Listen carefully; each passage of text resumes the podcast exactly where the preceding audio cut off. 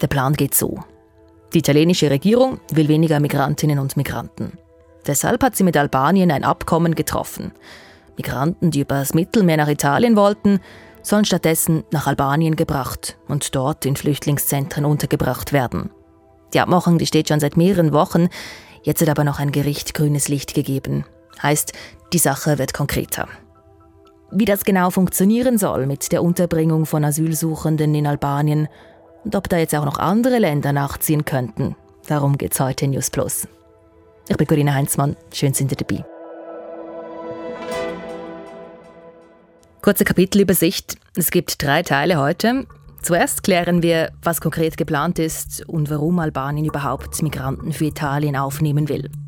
Dann geht es um die Umsetzung in der Praxis, ob das so tatsächlich auch funktionieren könnte. Und schließlich sagt uns eine Migrationsexpertin, ob das Beispiel Italien und Albanien künftig auch in anderen Ländern Schule machen könnte. Okay, los geht's. Kapitel 1. Was ist geplant? Das kann mein Kollege Janis Fahrländer aus der Auslandredaktion von Radio SRF erklären. Laut diesem Plan soll Albanien zukünftig einen Teil der Migranten aufnehmen, die auf dem Weg nach Italien auf dem Mittelmeer aufgegriffen werden. Also der Plan sieht vor, dass nur volljährige Männer, die auf dem Mittelmeer von der italienischen Küstenwache aufgegriffen werden, dann nach Albanien gebracht werden sollen. Und es ist ein wichtiger Punkt, weil diese Menschen, die haben noch keinen italienischen Boden erreicht, weil dann hätten sie das Recht, auf einen Asylgesuch in Italien zu stellen. Das heißt, bevor sie EU-Boden erreichen können, werden sie nach Albanien gebracht. Und dafür sollen in Albanien zwei Zentren entstehen, eines am Meer, dort sollen diese Menschen aufgenommen werden, und eines im Landesinneren für die Dauer des Asylverfahrens. Und Laut dem Plan sollen in diesen Zentren 3000 Asylverfahren gleichzeitig bearbeitet werden und Italien erhofft sich so bis zu 36.000 Asylverfahren jährlich eben nach Albanien auslagern zu können. Diese Asylzentren, die sind zwar in Albanien, aber sie sollen von Italien verwaltet und finanziert werden. Vor Ort sollen italienische Beamte für diese Fälle verantwortlich sein, diese Fälle bearbeiten. Man kann also irgendwie wie sagen, Italien kauft oder mietet sich Land in Albanien. Das heißt aber dann auch, dass nach dem Ende des Asylverfahrens ist Italien weiterhin für diese Menschen zuständig, muss also entweder den Transfer nach Italien oder dann die Rückführung in die Heimatländer organisieren. Direkt vom Mittelmeer nach Albanien statt Italien, ohne je EU-Boden berührt zu haben. Dann soll geklärt werden, ob die Menschen ein Recht auf Asyl haben und nach Italien kommen dürfen oder nicht. Hierzu noch eine Zahl, damit ihr das besser einordnen könnt. Bis zu 80 Prozent der Migrantinnen und Migranten, die nach Italien gelangen, erhalten dort kein Bleiberecht. Die meisten der Menschen würden also wahrscheinlich nicht nach Italien reisen dürfen. Was dann mit den Migranten in den Lagern in Albanien passieren soll, nachdem ihr Asylantrag abgelehnt wurde, dazu kommen wir noch. Sollen übrigens nicht alle Migrantinnen und Migranten, die übers Mittelmeer nach Italien wollen, nach Albanien gebracht werden. Wir haben es schon gehört, nur Männer würden dort untergebracht, und zwar 36.000 im Jahr. Zum Vergleich, letztes Jahr kamen laut italienischer Regierung über 150.000 Personen auf dem Seeweg nach Italien, also über viermal mehr, als in den albanischen Lagern aufgenommen werden sollen. Das Ziel der italienischen Ministerpräsidentin Giorgia Meloni liegt auf der Hand. Weniger Migrantinnen und Migranten im Land und auch ein Zeichen senden an die eigene Bevölkerung, sagt Migrationsforscherin Judith Kohlenberger. Zu zeigen, schaut her, wir tun etwas gegen ankommende Migrantinnen und Migranten, die Europäische Union mag handlungsunfähig sein, wenn es um Migration geht. Die bringt keinen Deal mit Drittstaaten zustande, zumindest keinen tauglichen. Wir aber, wir nehmen das selbst in die Hand. Wir sorgen dafür, dass keine Flüchtlinge, und vor allem keine, die noch keinen Schutzbedarf haben, nachgewiesenermaßen in Italien untergebracht werden. Wir halten sie fern. Und das stärkt natürlich Melonis äh, Position ganz eindeutig, die ja gerade mit einem solchen Versprechen auch angetreten ist. Und ich glaube, in diesem Superwahljahr, in dem wir uns befinden, nicht zuletzt auch Wahlen äh, zum Europäischen Parlament, ist das auch einer der Gründe, warum sich die Kommissionspräsidentin von der Leyen zuletzt eigentlich positiv gegenüber diesem Abkommen geäußert hat. Okay, aber warum macht Albanien denn da mit? Mein erster Gedanke war, die kriegen wahrscheinlich Geld. Stimmt nicht, sagt Auslandredaktor Janis Fahrländer. Das ist auf den ersten Blick gar nicht so klar. Also Albanien stellt das Ganze als Freundschaftsdienst da als Freundschaftsdienst für einen engen Partner. Und tatsächlich, Geldzahlungen sind nicht vorgesehen. Also abgesehen von den Betriebskosten soll Italien kein weiteres Geld an Albanien überweisen. Und ich denke mir, dem albanischen Premierminister Edi Rama geht es vor allem um politische Vorteile. Albanien kann sich als verlässlicher Partner positionieren, als verlässlicher Partner Europas, weil man hilft ja mit Italien, einem EU-Mitgliedsland, bei der Bewältigung einer der größten gegenwärtigen Herausforderungen eben der Migration. Und damit dürfte man natürlich mit Italien auch einen gewichtigen Fürsprecher innerhalb der EU gewonnen haben. Und das ist durchaus wichtig für ein Land wie Albanien, das selbst Beitrittskandidat ist. Das Abkommen zwischen Italien und Albanien, das dürfte bald umgesetzt werden. Jetzt hat nämlich auch das albanische Verfassungsgericht grünes Licht gegeben. Und die Bevölkerung, was sagten die dazu? Janis Fahrländer war vor Ort in dem albanischen Küstenort, wo die Migranten nach ihrer Ankunft dann registriert werden sollen und hat mit Leuten gesprochen, unter anderem einem Restaurantbesitzer, und der schaut dem Ganzen recht entspannt entgegen. Er habe nichts gegen die Migranten, sagt Lascialeschi. Das seien Menschen in Not. Er selbst habe lange Jahre in Griechenland verbracht und seine Familie sei über ganz Europa verstreut. Als nächstes entscheidet nun das albanische Parlament über das Asylabkommen mit Italien. Und weil die Regierungspartei von Edi Rama dort eine Mehrheit hat, gehen eigentlich alle davon aus, dass das Gesetz dort ohne Probleme durchkommen wird. Letzte Woche hat auch schon die erste von zwei Parlamentskammern in Italien diesem Abkommen zugestimmt. Das heißt, eben die zwei involvierten Länder dieses Abkommens, in beiden Ländern steht dieser Deal kurz vor dem Abschluss. So, das waren die Basics. Dann gehen wir zu Kapitel 2, die Umsetzung.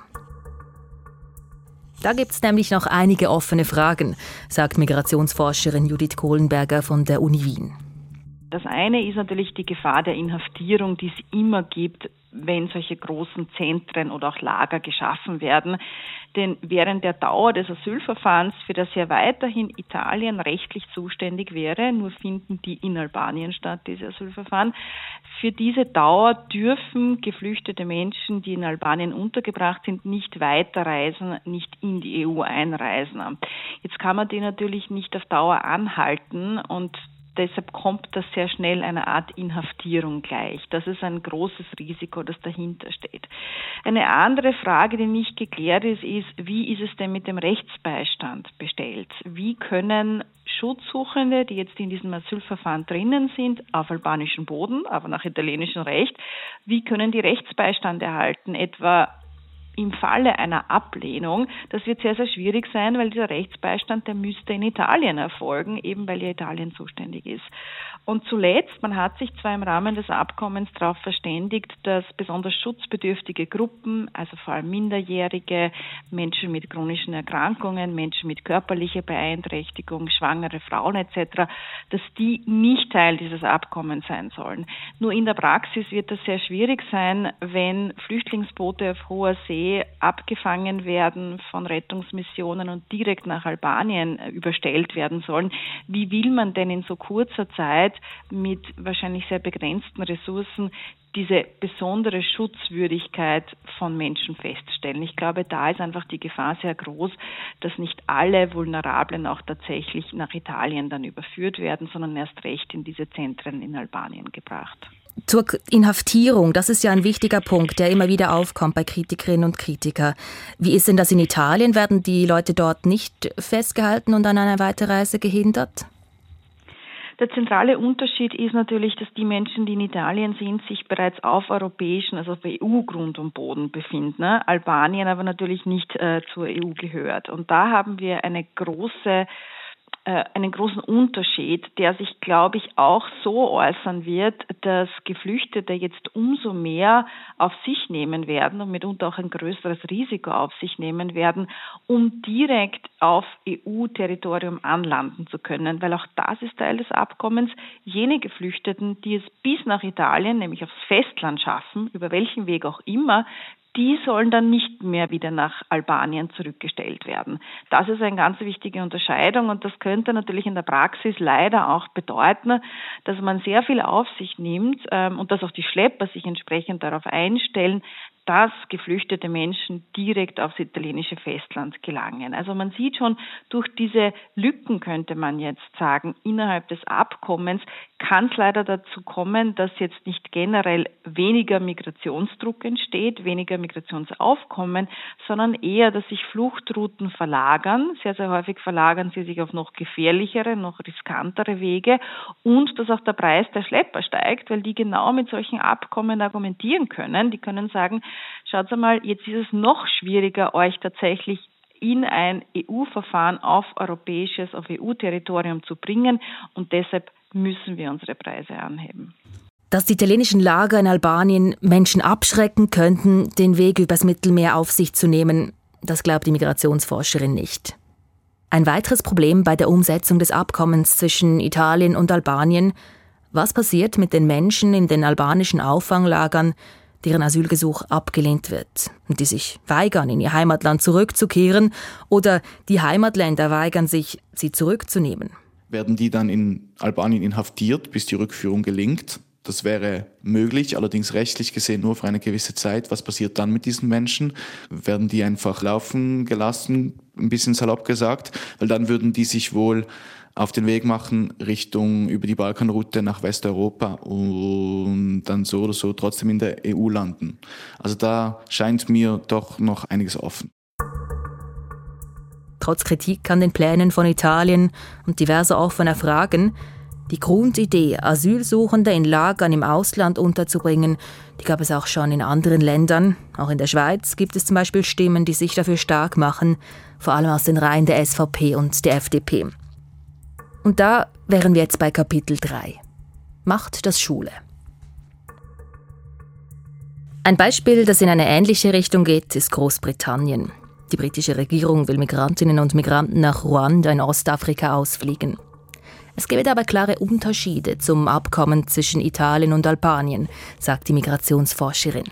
Ein wesentlicher Aspekt ist schon, dass wir dieses Abkommen mit Albanien nicht in einen Topf mit beispielsweise Ruanda-Plänen der britischen äh, Regierung werfen dürfen, weil hier schon zentral ist, es gilt italienisches Recht, das heißt eines EU-Mitgliedstaates und alle Menschen, die einen positiven Bescheid erhalten werden, aufgenommen innerhalb der EU und so hoffen wir, dass das auch geschehen wird, äh, im Rahmen der verpflichtenden Solidarität, die ja Teil des Asylkompromisses war, auch irgendwann verteilt werden auf die EU 27.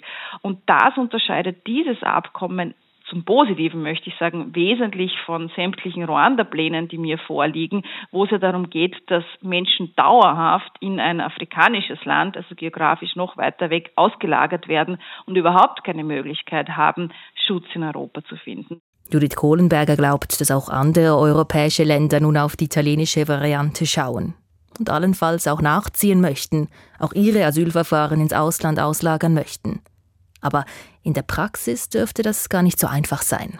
Europäische Länder schon, nur ich glaube, es wird sehr schwierig sein, Partnerländer zu finden. Albanien hat natürlich äh, einen historischen Konnex mit Italien. Man hat seitens Albaniens immer wieder betont, man würde sich deshalb dieses, diesen Abkommen anschließen, weil es da auch um eine Art ähm, dankbare Haltung geht gegenüber Italien, das er selbst sehr viele albanische Geflüchtete aufgenommen hatte in der Vergangenheit.